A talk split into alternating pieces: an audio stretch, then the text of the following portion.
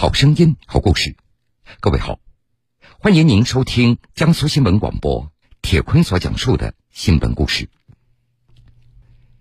近日，在云南红河学院的课堂上发生了奇妙的一幕：一位大二学生在老师上课所播放的纪录片中发现了八年前的自己，而这部纪录片的拍摄者薛老师也觉得不可思议。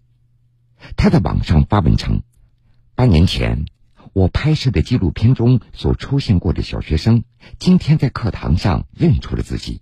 他现在竟然成了我的学生。”这段神奇的时空相遇一下子登上了新闻热搜，很多网友留言：“一定是特别的缘分啊！”原来，课堂上所播放的纪录片《湖边人家》是薛老师研究生毕业设计的作品。这段视频背后不仅仅是跨越八年的巧合，还有湖边人家和当地生态环境八年之后那翻天覆地的变化。纪录片中的很多小学生如今都读了大学。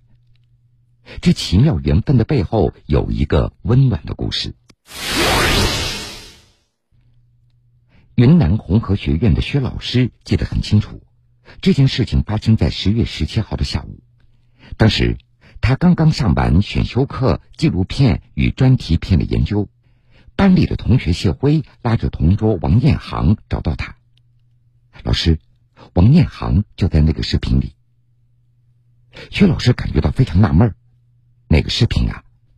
谢辉接着说：“就是刚刚您播放的那个纪录片。”薛老师不相信，怎么可能呢？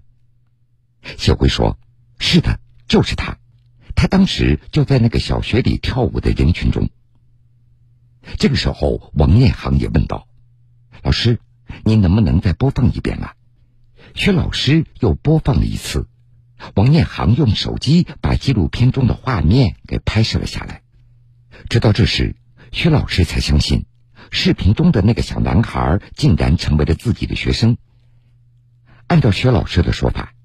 他只在去年给刚刚读大一的王念航上过基础写作课，在他的印象中，王同学比较腼腆，不喜欢说话，经常坐在教室的最后一排。那天上课的时候，王念航特别认真的看着这一部纪录片。当时，他先看到的是自己生活的小村子，又看到了自己读过的小学，最后他发现视频当中还有自己。这毕竟是八年前所拍摄的一段视频，所以当时王念航是既惊讶又激动，同桌就把他拉到讲台，告诉了薛老师。当时薛老师也感觉到非常惊奇，他也不敢相信，这也太巧了，这是专业选修课，如果王念航没有选，也就不会发生这样的事情。还有，在备课的时候，薛老师他是临时决定播放这个纪录片的。他想教学生怎么样通过纪录片来讲故事。我就想让他们看一下老师当年拍的片子，其实也是一些很寻常的人，但是他能够构成故事。他同桌那就过来说：“老师，那个他聂航同学他在视频上，他跟他同桌说，老师这个片子是我老家，这是我学校。然后接着往下看，发现哎我在上面，就这样才发现，就他同桌后来告诉我的。这个写作课如果他没有写的话，完全就遇不到这件事情。对，乔装家长，他毕竟不是我拍摄的主角，就就感觉真的是一个群众演员，他就不敢相信，我已经激动到那种手。手舞足蹈的那种那种地步。在得知这个情况以后，教室里的学生们都在欢呼，大家都觉得非常神奇。有的同学说：“这个事情怎么会发生呢？有点不可思议。”还有同学说：“竟然可以看到同学小时候的样子，白白胖胖的，好可爱呀。”薛老师在课堂上播放的纪录片《湖边人家》是他在二零一四年所拍摄的。这是他研究生的毕业作品，取材来自于家乡云南省石屏县的翼龙湖。翼龙湖是云南省九大高原湖泊之一，是石屏人民的母亲湖。薛老师的这部纪录片讲述了翼龙湖周边四个家庭的生活故事。王艳航同学的画面出现在四个家庭之一的王永军的故事里。薛老师回忆，他在拍摄这一段视频的时候。主要角色其实是王永军的女儿王小丹。王家住在一龙湖东岸的大河嘴村。王小丹当时在湖边的渔村小学读六年级，是班级当中的班长。薛老师当时在渔村小学里拍摄学生们跳云南彝族的一种民间舞蹈烟河舞的时候，王念航和王小丹恰巧出现在同一个画面里。在过去的八年里，薛老师一直在和王永军一家人保持联系。王小丹向记者回忆。当年薛老师来家里拍摄纪录片的时候，跟着他们一家人拍摄了一周多，还到学校里拍摄。用王小丹的话说，薛老师做事特别认真。那个时候我就想成为像他一样的人。在薛老师的影响下，王小丹一直刻苦学习。回忆起当年的求学经历，王小丹他回忆，从家门口到学校的路都是碎石子，路面。坑坑洼洼，只要碰到下雨天，路上就会出现大大小小的水坑。到学校的时候，鞋子上那都是斑斑点点的一些泥痕。后来，村子里修了水泥路，交通变得非常便利。每天和小伙伴去上学，路上充满了欢声笑语。八年过去了，王小丹也从当年的小丫头变成了亭亭玉立的大姑娘，还考上了大学。现在在红河职业技术学院学前教育专业学习。虽然刚刚开学没多久，不过王小丹已经适应了大学的生活，并且也有了自己新的目标。他说：“将来我一定要专升本，进一步提高学历，毕业之后像薛老师一样，成为一名光荣的人民教师。”而根据薛老师的介绍。除了王念航和王小丹两个人之外，自己八年前所拍摄的纪录片中的很多孩子，现在都已经上了大学，其中不乏国防科技大学、武汉理工大学等这些名校的学生。在薛老师看来，这八年的变化太大，自己也没有想过会这样和他们再次相遇。一九九零年出生的薛老师。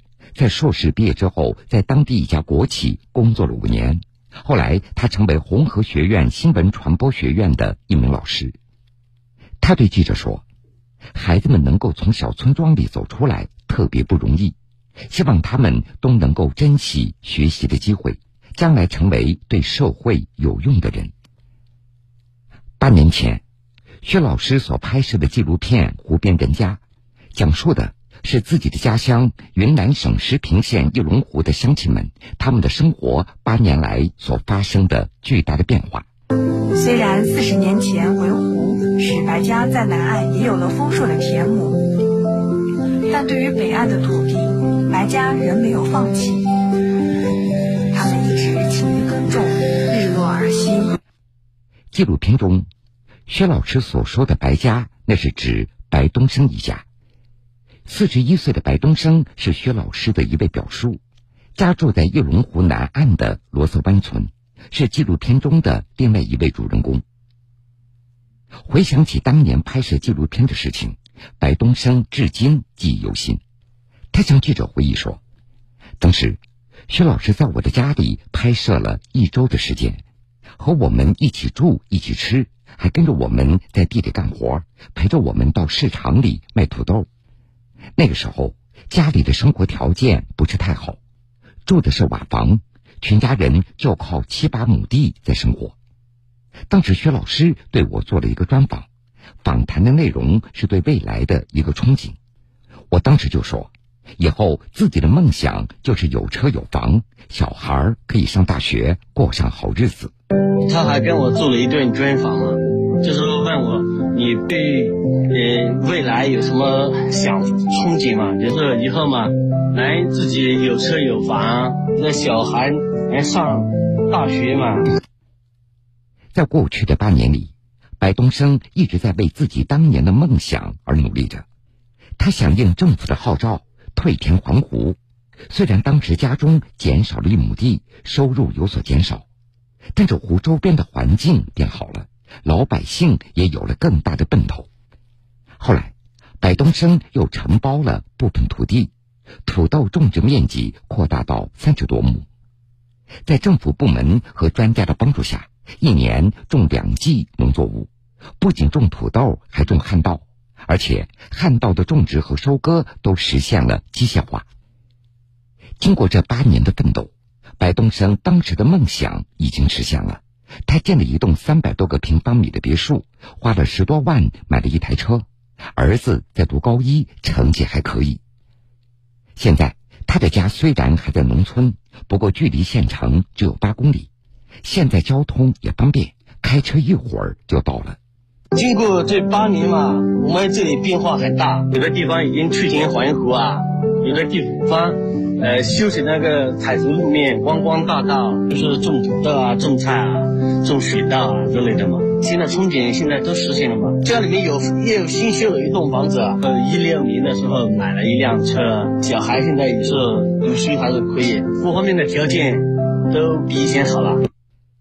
根据当地的媒体报道，近年来，石屏县实施了环湖截污、生态湿地修复、清水入湖、翼龙湖环湖景观打造等这些工程，让翼龙湖实现了完美的蜕变。